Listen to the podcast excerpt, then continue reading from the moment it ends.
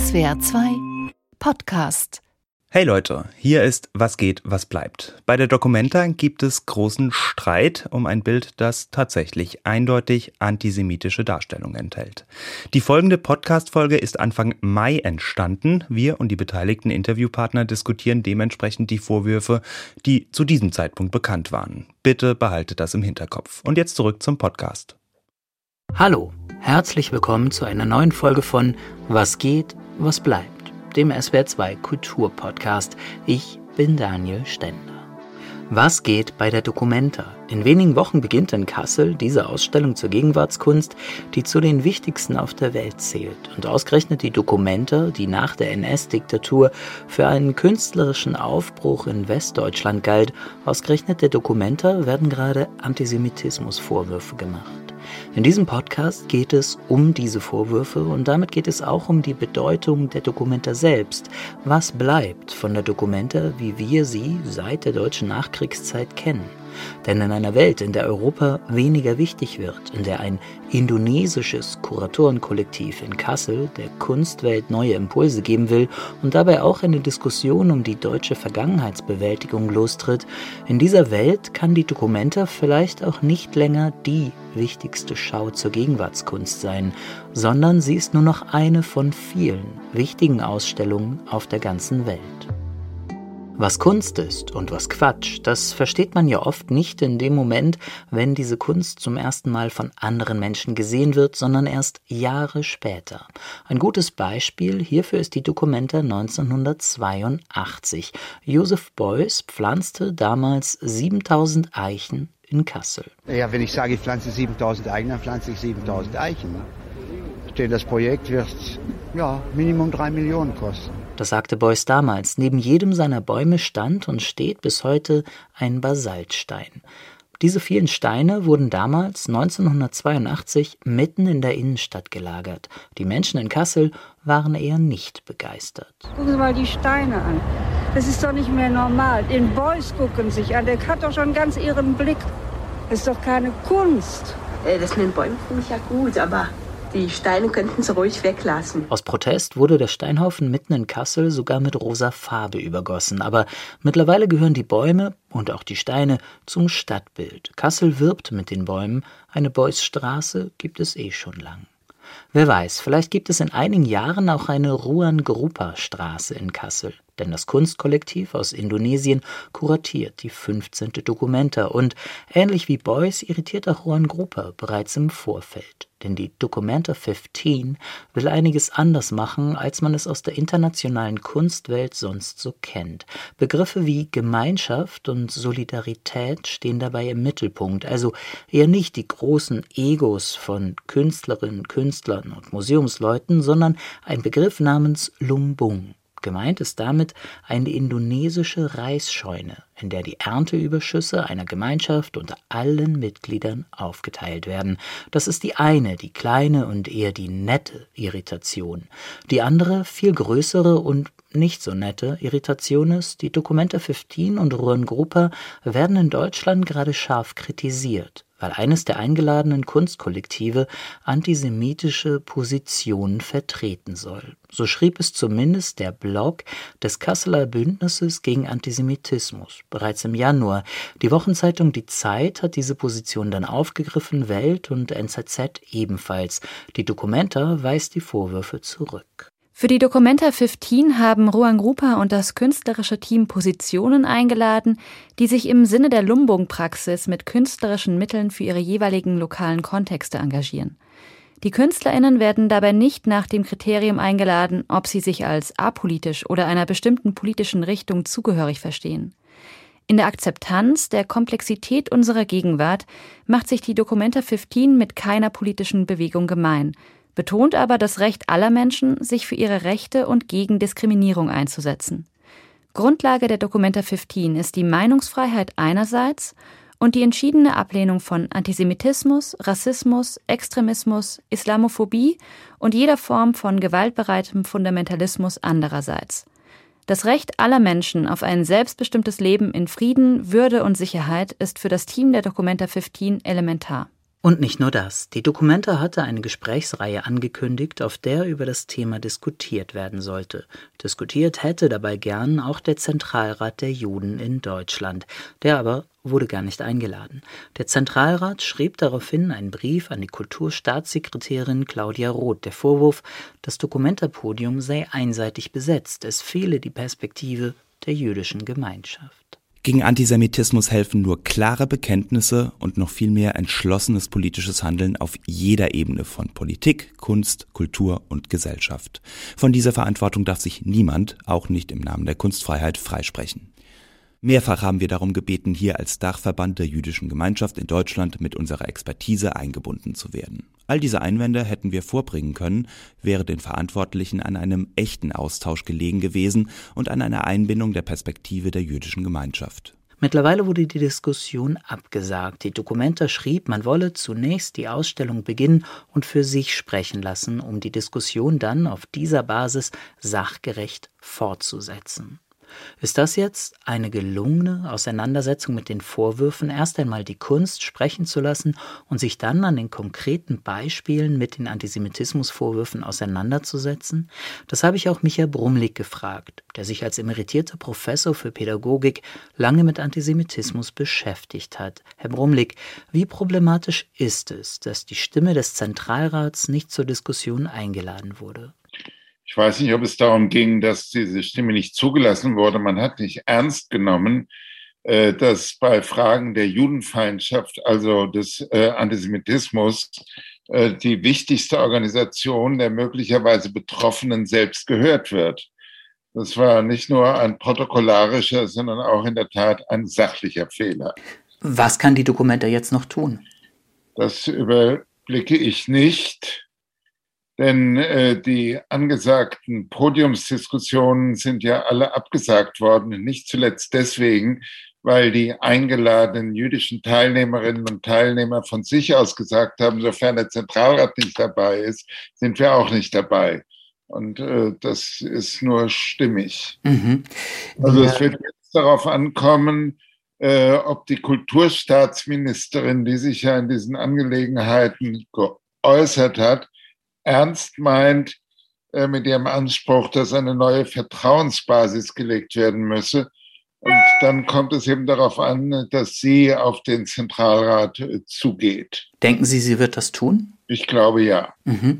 In der Ankündigung zu den schon erwähnten Podiumsdiskussionen der Dokumenta, da wurde darauf verwiesen, dass, ich zitiere, Kritik am Handeln des israelischen Staates in Deutschland anders wahrgenommen werde als beispielsweise in den Staaten des globalen Südens. Zitat Ende. Wenn man das weiterdenkt, heißt es auch, dass im globalen Süden andere Maßstabe gelten, zum Beispiel ab wann etwas als antisemitisch gesehen wird? Ich weiß gar nicht, ob in den Ländern des globalen Südens das überhaupt ein Thema ist. Wobei die weitere Frage jetzt ist, welches sind äh, die Länder äh, des äh, globalen Südens? Zählen etwa wichtige Staaten Lateinamerikas mit großen jüdischen Gemeinschaften dazu, wie Argentinien? Das glaube ich nicht. Wie ist es eigentlich mit Kambodscha und Tibet und Vietnam bestellt? Ist das dort überhaupt ein Thema? Das sehe ich ehrlich gesagt auch nicht. Worüber man noch reden könnte und müsste, wäre natürlich äh, Staaten, also Zentralafrikas, äh, die zum Teil äh, muslimisch geprägt sind und deswegen natürlich eine starke Sympathie gegenüber den Palästinensern aufweisen. Hm. Es gibt ja ähm, gerade in postkolonialen Betrachtungsweisen oft diesen Topos ein, der Situiertheit einer Aussage. Das heißt, wenn sich ein Palästinenser zum Staat Israel äußert, dann ist das etwas anderes, als wenn das ein Deutscher tut. Ist das vielleicht damit gemeint, mit diesem Zitat oben? Das könnte damit gemeint sein, das ist richtig, ja. Hm. Was mich daran irritiert, ich hätte gedacht, Antisemitismus sei ein universelles Phänomen und nichts, was sich mit dem jeweiligen Standort des, des Sprechers ändert. Ja, es kommt darauf an, äh, was man dann als antisemitisch äh, diskutiert. Das ist ja eine heftige Diskussion, äh, ob etwa BDS antisemitisch ist oder nicht. Ich vertrete die Auffassung, dass so gut wie alles, was BDS sagt, fordert oder tut, falsch ist aber ich schließe mich hier der sogenannten Jerusalem Declaration an, wonach das zwar falsch, aber im engeren Sinne nicht antisemitisch ist. Hm. Glauben Sie, so eine Position würde bei der Documenta, würde die Documenta bereichern? Ich überblicke noch nicht, um welche Kunstwerke es geht. Es geht um eine Kunstausstellung und nicht um äh, politische Debatten.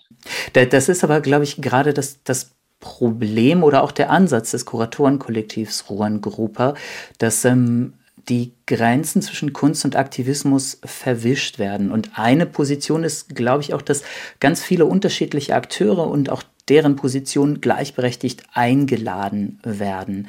Hm, kann das zumindest sein, dass dann antisemitische Positionen dort auch gehört werden? Ich bleibe dabei. Die entscheidende Frage bei der Dokumenta ist, sind die Kunstwerke antisemitisch und nicht, haben irgendwelche Künstlerinnen und Künstler irgendwann mal Kontakt zu äh, anti-israelisch bis antisemitischen Positionen gehabt.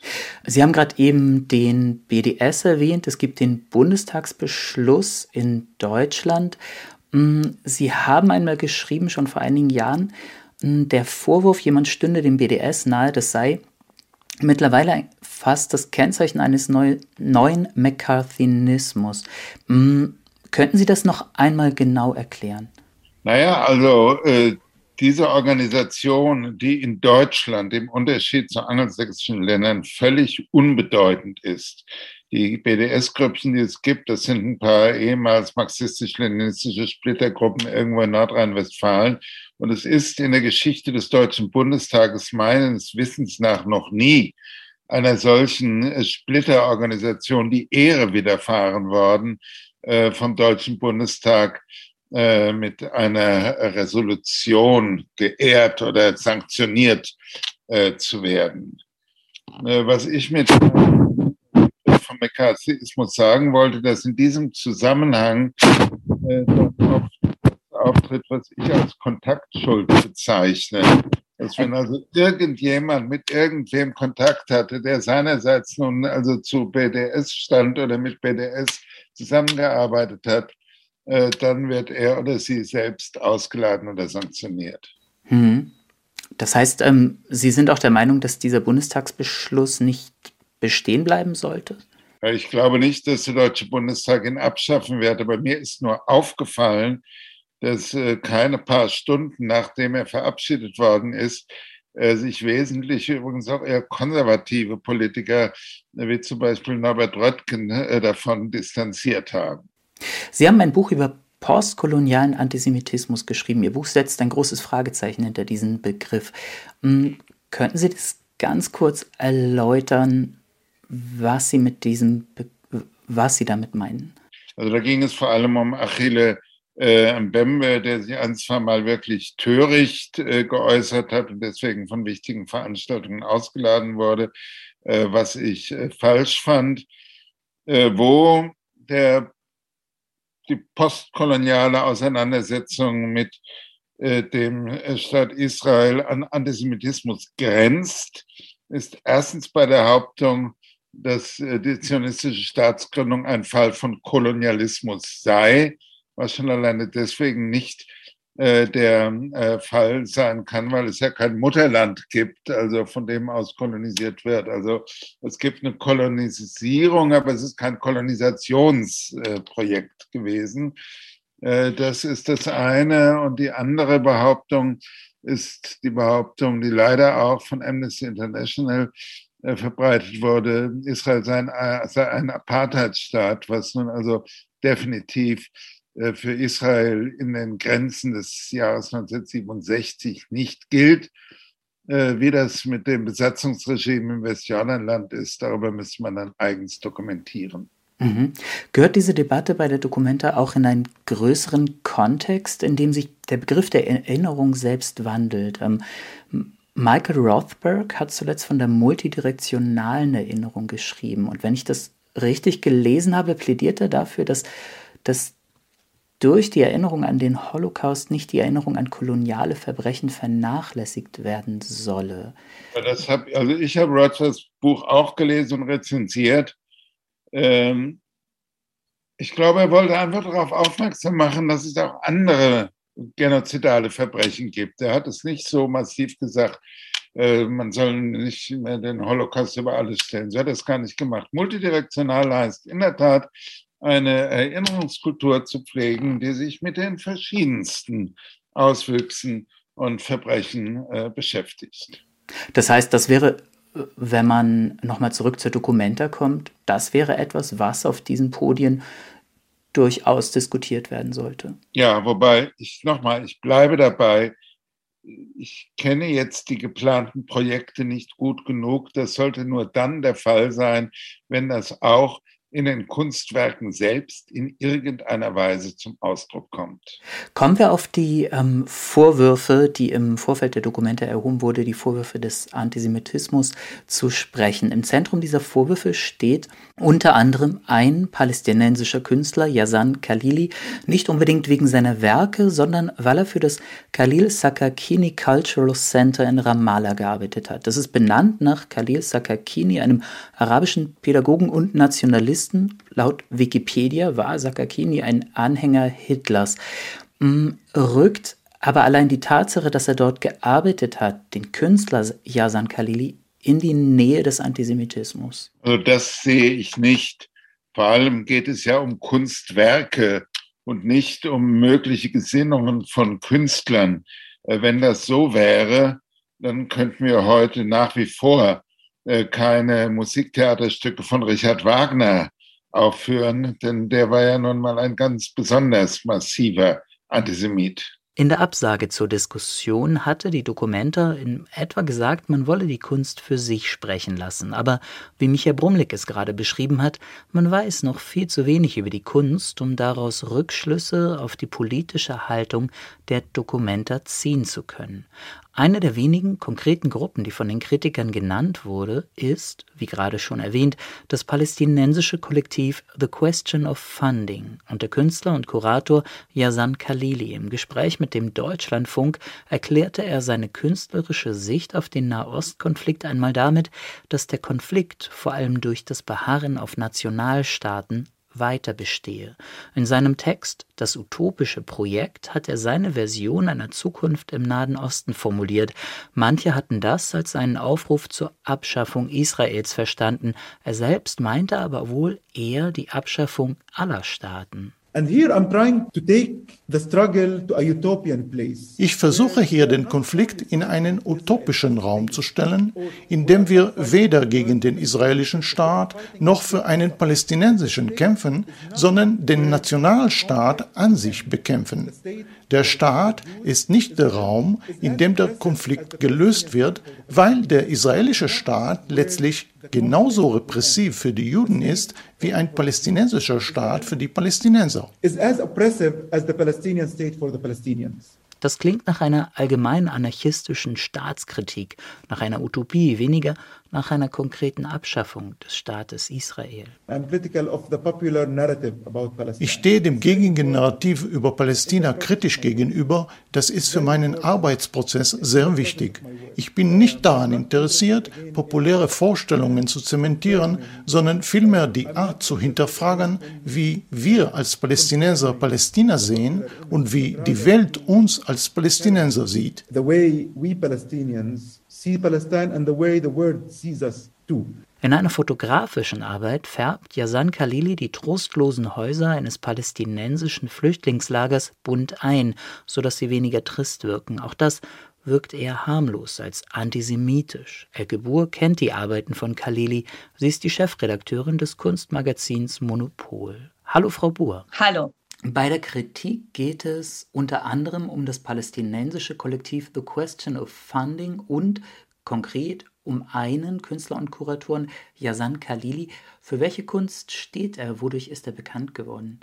Na, der ist Künstler und Kurator und ähm, ich glaube, bei Khalil, der hat ähm, ist ganz interessant, äh, dass der äh, sich so ein bisschen auch so einer, äh, seiner öffentlichen Kommunikation manchmal verweigert, indem er so ins Fiktive geht. Und das hat, glaube ich, die Leute sehr, sehr, sehr äh, irritiert. Also wenn man ihn äh, so fünfmal fragt, äh, wie stehen Sie denn zum israelischen Staat oder so, dann bekommt man irgendwann eine Antwort, die ganz klar äh, äh, wie, wie aus dem Roman ist oder fiktional oder wo er dann zum Beispiel sich vorstellt, er würde in riesige Prügeleien sich ver, verwickeln oder so, was er, was er aber nie gemacht hat.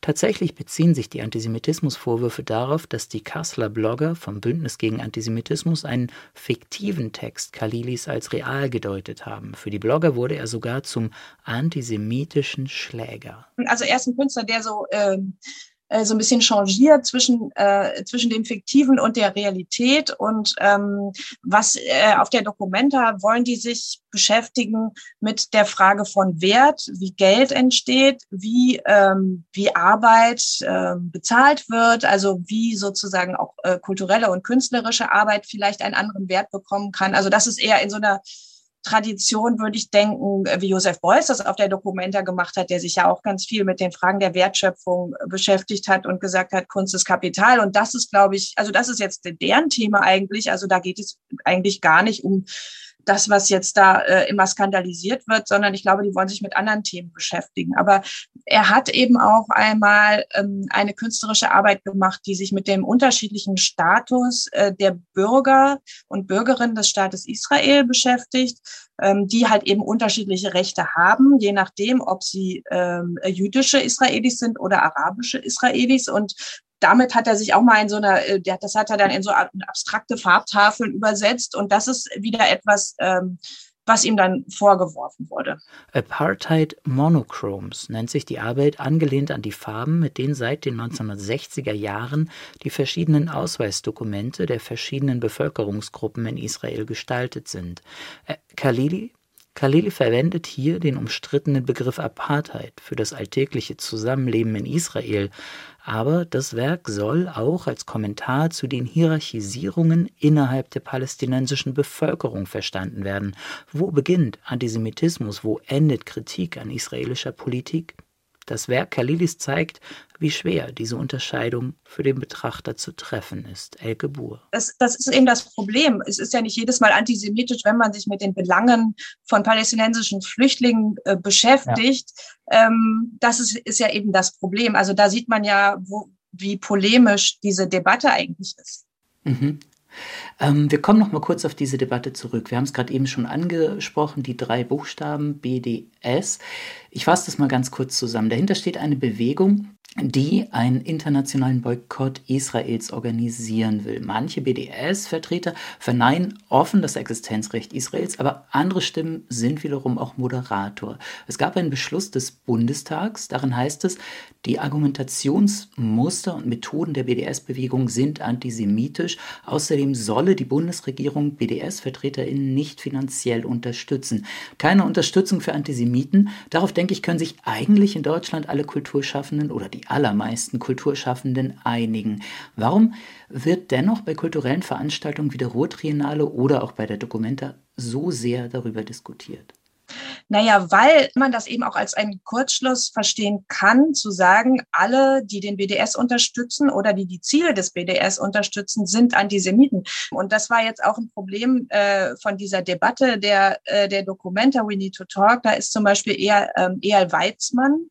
Das ist ein Israeli, der ähm, einer der Begründer des Kollektivs Forensic Architecture ist, was ein sehr, sehr renommiertes Kollektiv ist, die zum Beispiel auf der letzten Dokumenta eine wichtige Arbeit gemacht haben, wo sie den, äh, den, den äh, die NSU-Morde teilweise mit, äh, also wo sie neue Erkenntnisse zu den NSU-Morden recherchiert haben, die aber auch in Israel ähm, zu Verbrechen des ähm, israelischen Militärs ähm, recherchieren. Und Eyal Weizmann gilt halt als Unterstützer des BDS, ist aber Israeli. Und sagt man jetzt, der ist Antisemit und man möchte den jetzt kein Forum mehr bieten, das hieße ja, dass man Forensic Architecture in Deutschland gar nicht ausstellen dürfte. Und das ist ja völlig absurd. Also man muss doch eher Weizmanns Stimme hören in Deutschland. Man kann ihm dann ja immer noch widersprechen.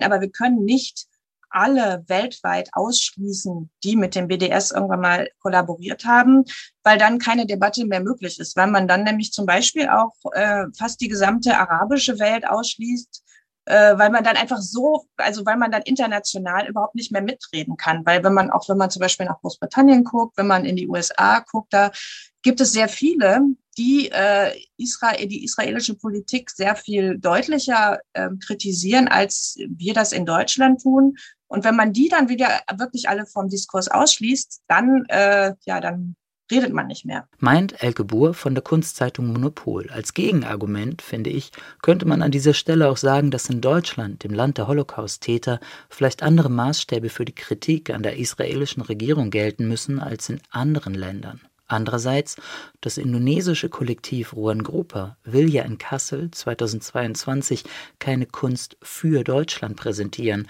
sondern die globalen Positionen der Gegenwartskunst. Höchste Zeit einmal über das Kunstverständnis von Ruan Grupa zu sprechen, und zwar mit der Professorin Dorothee Richter. Sie unterrichtet Curatorial Studies in Zürich und im britischen Reading. Über diese Arbeit hat sie Ruan Grupa recht gut kennengelernt. Ein Merkmal von Ruhrengruppe ist eben, wie gesagt, dass es ihnen um Gemeinschaft und solidarisches Handeln geht. Zentral auf der diesjährigen Dokumenta ist das Prinzip der gemeinschaftlich genutzten Reishütte namens Lumbung. Könnten Sie das nochmal erklären? Was ist Lumbung? Also Juan Gruppa nimmt ja eigentlich eine vormoderne Metapher, möchte man fast sagen, ähm, die eben andeutet, im Grunde gab es ja auch sozusagen in Europa solche Formate wie gemeinschaftliches ähm, Bewirtschaften von Wiesen mit Vieh und so weiter. Sie ähm, übertragen das natürlich oder beziehungsweise Sie nehmen da Ihre Beispiele aus Ihrem kulturellen Background. Oh, sorry. Ähm, das bedeutet, dass man zusammen äh, Nahrungsmittel anhäuft und den Überschuss jeweils auch immer verteilt. Das ist sozusagen generell die Idee von einer horizontalen ähm, Umgehensweise miteinander. Das, was man sozusagen zusammen erarbeitet, wird auch wiederum auf sehr viele verteilt. Und, und wie übersetzt sich das in, in Kunst? Also was hat, was hat Reis mit Kunst zu tun? Ja, das ist natürlich eine Metapher ähm, in dem Fall. Und natürlich, Sie leben ja auch in einer 40 Millionen Stadt. Insofern eine Metapher, die sich im Grunde natürlich auf eine ähm, Vorstellung ähm, bezieht, die Sie jetzt im Moment ja nicht als Reis äh, äh, und verteilen leben, sondern in äh, Jakarta machen sie sehr viele Festivals auch, die eben sehr viel Musik und Film und so weiter einbeziehen, die dann auch wirklich für die unmittelbare Umgebung zurückwirken. Und in Kassel wird es so umgesetzt, wie gesagt, sie arbeiten mit vielen lokalen Gruppierungen, engagierten Menschen, die sich kulturell engagieren. Und sie haben eben auch international viele Kollektive eingeladen, die sich an ihren Orten auch jeweils für eine Kultur einsetzen, die eben horizontal gedacht ist und nicht mit dieser wenigen, die letztendlich von der gemeinschaftlichen Anstrengungen in der Kultur profitieren. Den einzelnen Maler, der dann die, ganzen, äh, die ganze Anerkennung gibt, kriegt, das aber letztendlich doch auf einem großen Diskurs von vielen Menschen beruht, die sich mit Kunst und Kultur beschäftigen. Ein Beispiel dafür ist ähm, schon vor einiger Zeit die erste Veröffentlichung aus Kassel zur Dokumenta, die hat Ruhengruppe ja in Zusammenarbeit mit einem Straßenmagazin, das von Obdachlosen herausgegeben wird, gemacht. Ist das so ein Beispiel dafür, für diese horizontale Verknüpfung, die Sie meinen? Ja, und es ist natürlich auch ein bisschen frech. Das kritisiert sozusagen eine übliche Vorstellung von äh, einer Art Elitenkunst. Und es denkt aber eben auch, eben auch eine Ökonomie mit und das ist sehr interessant. Also dieses Straßenmagazin wurde jetzt plötzlich wahnsinnig gut verkauft, jedes Mal, wenn Ruan Gruppa darin was veröffentlicht hat. Und sonst verkaufen die natürlich sehr, sehr wenig. Also es verändert eben auch immer auf der ökonomischen Basis etwas. Mhm. Und das ist wirklich in gewisser Weise ein ganz großer und ganz interessanter Schritt. Mhm. Wir, wir erleben gerade eine Diskussion um Antisemitismus auf der Documenta. Also es gibt diesen Vorwurf.